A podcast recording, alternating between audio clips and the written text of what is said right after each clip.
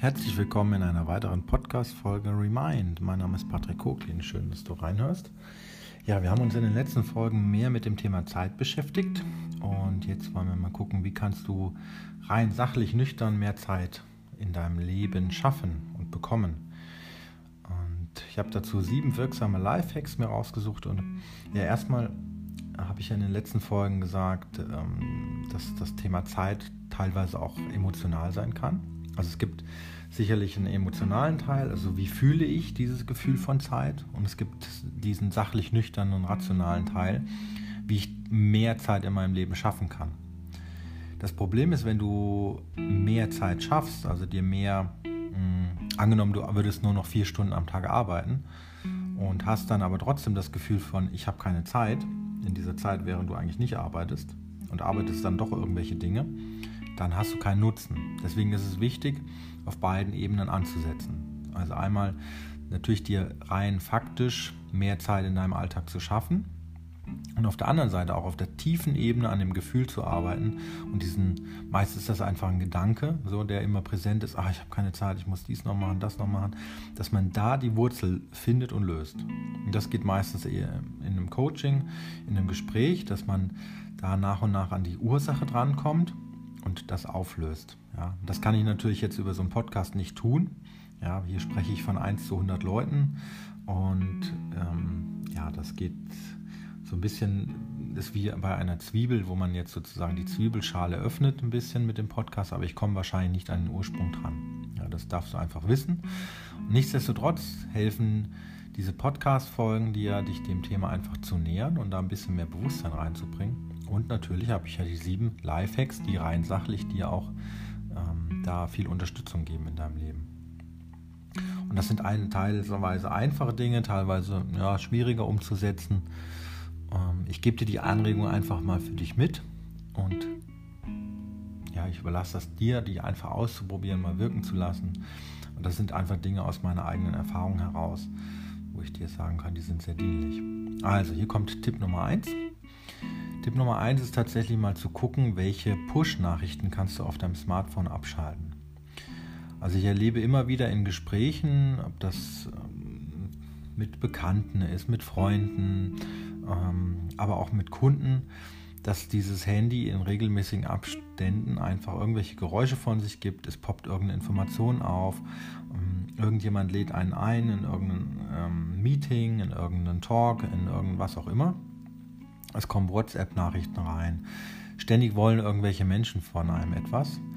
Und ich erlebe das oft, dass das zum Teil auch eine Informationsflut ist. Ja, also wir Menschen sind gar nicht unbedingt gewöhnt, mit so vielen Informationen am Tag umzugehen.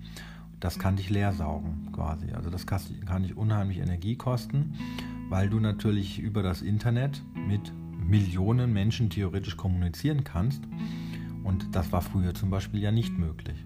Ja, also früher hat sie natürlich irgendwann das Telefon entwickelt, das hat geklingelt und sowas. Es kamen bestimmt auch Menschen mal zu Besuch. Aber dass wir permanent mit solchen hohen Vernetzungen äh, zu tun hatten, also mit so vielen Endpunkten, mit so vielen Menschen in Kommunikation treten konnten und auch kontaktiert wurden, gab es einfach nicht. Deswegen kann einen das einfach irgendwann auch so über den Tag verteilt einfach auslaugen. Ja.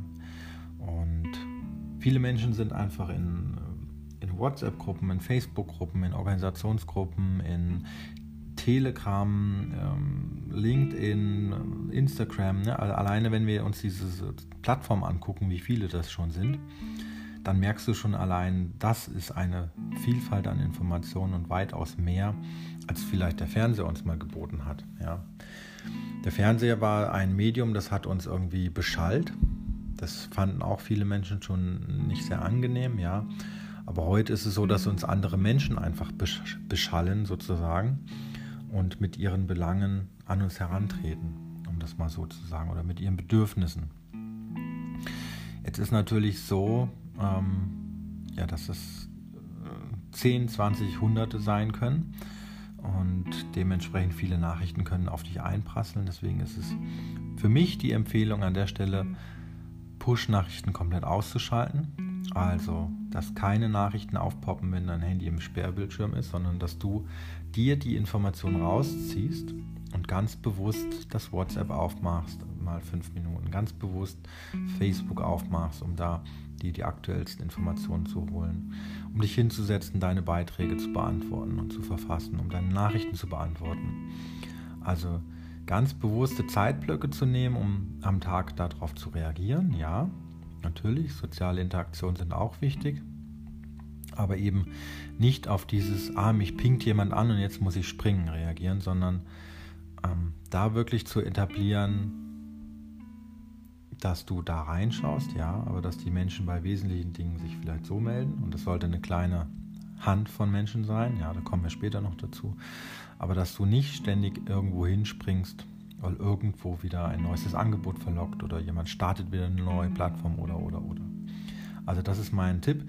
Das kannst du bei den typischen Smartphones auch machen. Also diese Push-Benachrichtigung abschalten, dass da wirklich keine Benachrichtigungen mehr kommen oder nur, wenn du in einer entsprechenden App bist.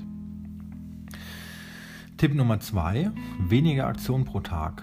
Also das, damit ist gemeint, weniger Dinge zu unternehmen, weniger Meetings zu planen, weniger Aufgaben und Erledigungen zu planen und auch zu gucken, wie kannst du die Aufgaben vielleicht zusammenfassen. Ja, wenn du Telefonate führen musst, macht das vielleicht Sinn, vier, fünf Telefonate am Stück zu führen, anstatt jeden Tag eins zu machen. Ja, wenn du bestimmte organisatorische Dinge zu erledigen hast, zum Beispiel Rechnungen zu schreiben, macht das Sinn, die auch an einem Tag zu machen. Also das zu bündeln, dass du den gleichen wiederkehrenden Prozess hast. Wenn es darum geht, mit Kunden Termine zu vereinbaren, vielleicht machst du das zu einem bestimmten Zeitpunkt immer wieder. Ja, also da zu gucken auch, hm, dass du da den Tag nicht so voll packst, weil dann hast du eine hohe Dynamik. Also wenn du auch viele Dinge unterwegs erledigen musst, hast du einfach eine hohe Dynamik im Tag und eine hohe Dynamik sorgt eher dafür, den Fokus zu verlieren. Auch Meetings zu wechseln sorgt immer wieder den Fokus zu verlieren. Ähm, es ist eine hohe sozusagen gedankliche Herausforderung und auch eine energetische Herausforderung, jede Stunde in einem neuen Meeting zu sitzen. Und ist oftmals auch gar nicht sinnvoll, weil meistens nach einer Dreiviertelstunde kommt man erst an die Tiefe dran und dann ist das Meeting schon fast wieder rum. Also da lieber die Blöcke länger ziehen, zu sagen, okay, man setzt sich zwei, drei Stunden zusammen und macht vielleicht einen Termin am Tag. Ähm, auch wenn das für viele wahrscheinlich nicht vorstellbar ist, aber dann ist es auch eine Frage, was kann delegiert werden, was kann wie aufgeteilt werden. Und oftmals sind diese wenigen Aktionen viel ergebnisreicher, also effizienter und effektiver. Punkt 3 zählt dazu auch, also, naja, wie formuliere ich das? Ähm, wenn wir schon alleine über Punkt 1 und 2 sprechen, merken wir vielleicht, dass der Stresspegel alleine, wenn ich schon darüber rede, sehr hoch ist. Also es geht mir jetzt zumindest so, wenn ich mir das so vorstelle, gedanklich, wie das für manche Menschen sind und ich habe bestimmte Bilder im Kopf, dann weiß ich schon, wie das den Körper sozusagen so nach und nach müde machen kann, weil man das Leben oder diese Tagesstruktur nicht richtig in der eigenen Hand hat, sozusagen. Und deswegen zahlt Punkt 3 da ein bisschen darauf ein, mehr Ruhephasen einzubauen. Und da geht es auch darum, den Sonntag vielleicht zu nutzen, ähm, in den Abendstunden nicht mehr zu arbeiten, runterzufahren, aber auch mal kleine Pausen einzubauen, ja, eine Runde um Block zu gehen, fünf bis zehn Minuten vielleicht morgens Meditation zu nutzen, um sich zu fokussieren und Dinge zu tun, äh, bei denen du entspannen kannst. Also es kann ja für manche ist das Joggen, für mal andere Yoga, für andere ist das in der Sonne liegen oder ein Buch lesen oder einen Kaffee trinken. Ja, also diese Dinge ganz gezielt einplanen und sich auch nehmen. Ich habe kürzlich erst wieder eine Studie gelesen, dass wir viel zu äh, wenig von diesen Ruhephasen einbauen und wir unterschätzen einfach, was unser Körper da braucht. Ja, also oft ist es einfach mit mal irgendwie zehn Minuten abschalten nicht getan, sondern da brauchst du dann doch mal zwei, drei, vier Stunden. Oder vielleicht das Handy aus ist, alles andere abgeschaltet ist und wo man nur für sich ist. Ja, und die Natur ist ein guter Ratgeber. Da kann man sich erden und das Schöne in der Natur ist einfach auch, ähm, die hat sozusagen keine eigene Meinung, keine eigene Meinung, keine eigenen Interessen, sondern hat immer eine gleichbleibende Energie und da kann man super auftanken. Ja, Punkt 4 ist so ein bisschen auf Punkt 1 auch bezogen, wo ich schon erwähnt habe, viele Menschen treten heute auf einen zu, melden sich, wollen vielleicht Hilfe, Unterstützung oder Freundschaft, Austausch oder ähm, brauchen in einem Projekt Unterstützung. Daher äh, meine Empfehlung, reduziere die Kontakte und Freundschaften. Ja, also das ist sicherlich definitiv ein wichtiger Punkt. Umso weniger Kontakte du natürlich hast und umso weniger Leute du um dich herum hast, umso intensiver ist natürlich die Verbindung und ja, umso fokussierter bist du. Und wir können uns gar nicht aufteilen auf 10, 20, 30 Menschen. Dafür sind wir nicht gemacht. Ähm, je nachdem können wir zwischen 5 plus minus 2 Menschen um uns herum ganz gut sozusagen im Auge behalten und darüber hinaus können wir gar nicht ähm, die Informationen verarbeiten. Also es sind drei bis sieben Menschen sozusagen, die du in deinem näheren Umfeld haben solltest. Darüber hinaus ähm, dir gut überlegen, wen du da noch sozusagen in deinem persönlichen Raum lässt. Ja, und wer dir da auch ja, weiterhilft, wer dir dienlich ist, wer dir Energie gibt, wer dich unterstützt, wer wirklich auch eine Bereicherung für dich ist. Ja. Natürlich ist Familie da ein ganz wichtiger Raum, aber auch ein eigenes Team im beruflichen Kontext ist ganz wichtig. Ja. Also wer gehört zu dem Team und wer nicht? Sind das 20 Leute, 40, 50 oder sind das sieben, acht unterschiedliche Projektteams? Ja, das macht meistens gar keinen Sinn. Das kann keiner managen. Dafür ist unser körperliches und geistiges System gar nicht gemacht. Und gleichzeitig auch in Familien, ja, wenn die größer werden im Laufe der Zeit, ähm, dann ist es natürlich auch eher sinnvoll, da runter zu reduzieren, anstatt ähm, dass immer die Familienfeste größer und größer werden. Und das kann natürlich mal schön sein, aber man darf sich dessen bewusst sein, dass man da auch immer in Konflikte tritt, man tauscht sich Energie aus, sozusagen, man hat unterschiedliche Werte und Ansichten. Und ja, umso mehr kann dir das deine Energie rauben und wir nehmen und ja, wie soll das eigentlich ja Energie im Leben haben und Spaß auf deinem Weg und auf deinem Prozess hier im Leben haben und nicht leiden sozusagen oder sogar körperliche, ähm, gesundheitliche Probleme bekommen, ja, Erschöpfungszustände und und und. Daher schau, wer bereichert dich wirklich, ähm, wo kannst du auf wen und was kannst du dich konzentrieren und wo hast du Quality Time, mit wem machst du das. Dann Punkt Nummer 5 sind die Zeitfresser. Ja, da habe ich bei Punkt 1 auch schon erwähnt, wenn das Smartphone in den Ruhemodus schaltest, also diese Push-Nachrichten abschaltest, dann wirst du wahrscheinlich weniger Verlockungen für Social Media bekommen. Aber auch E-Mails sind natürlich auch so eine Sache. Das sind Zeitfresser. Ja. Also E-Mails zu beantworten kann unheimlich lange dauern. Und wenn ich manchmal höre, dass Menschen zwischen 50 und 200 E-Mails am Tag bekommen, ähm, dann frage ich mich sozusagen, was davon ist sozusagen wirklich sinnvoll und ähm, nachhaltig verarbeitbar sozusagen. Also wo ist da auch wirklich Fortschritt für ein Projekt machbar und wie lange kann man sowas auch durchhalten. Ne?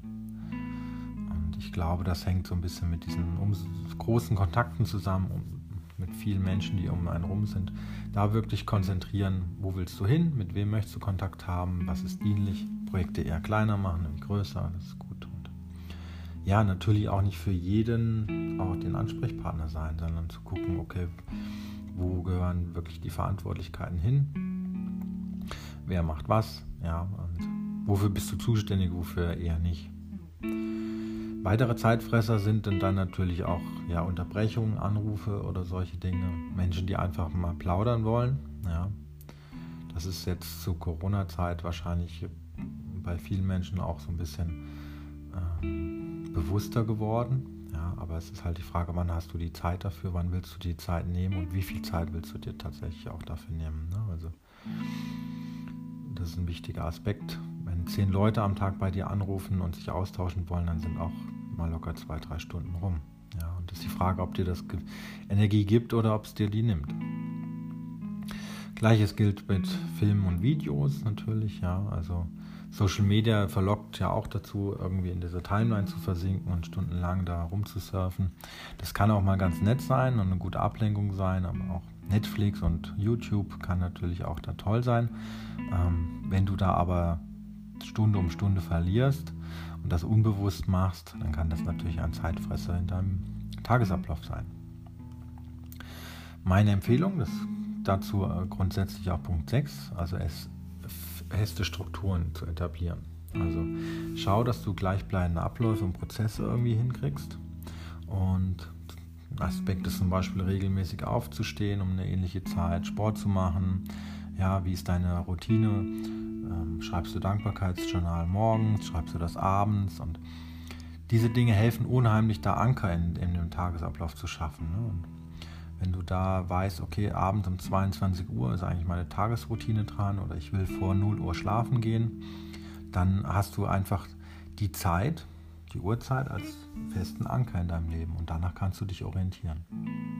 Genauso ist es mit regelmäßigen Essenszeiten. Ja, das gibt deinem Körper einfach auch da eine gewisse Struktur und deinem ganzen Tagesablauf.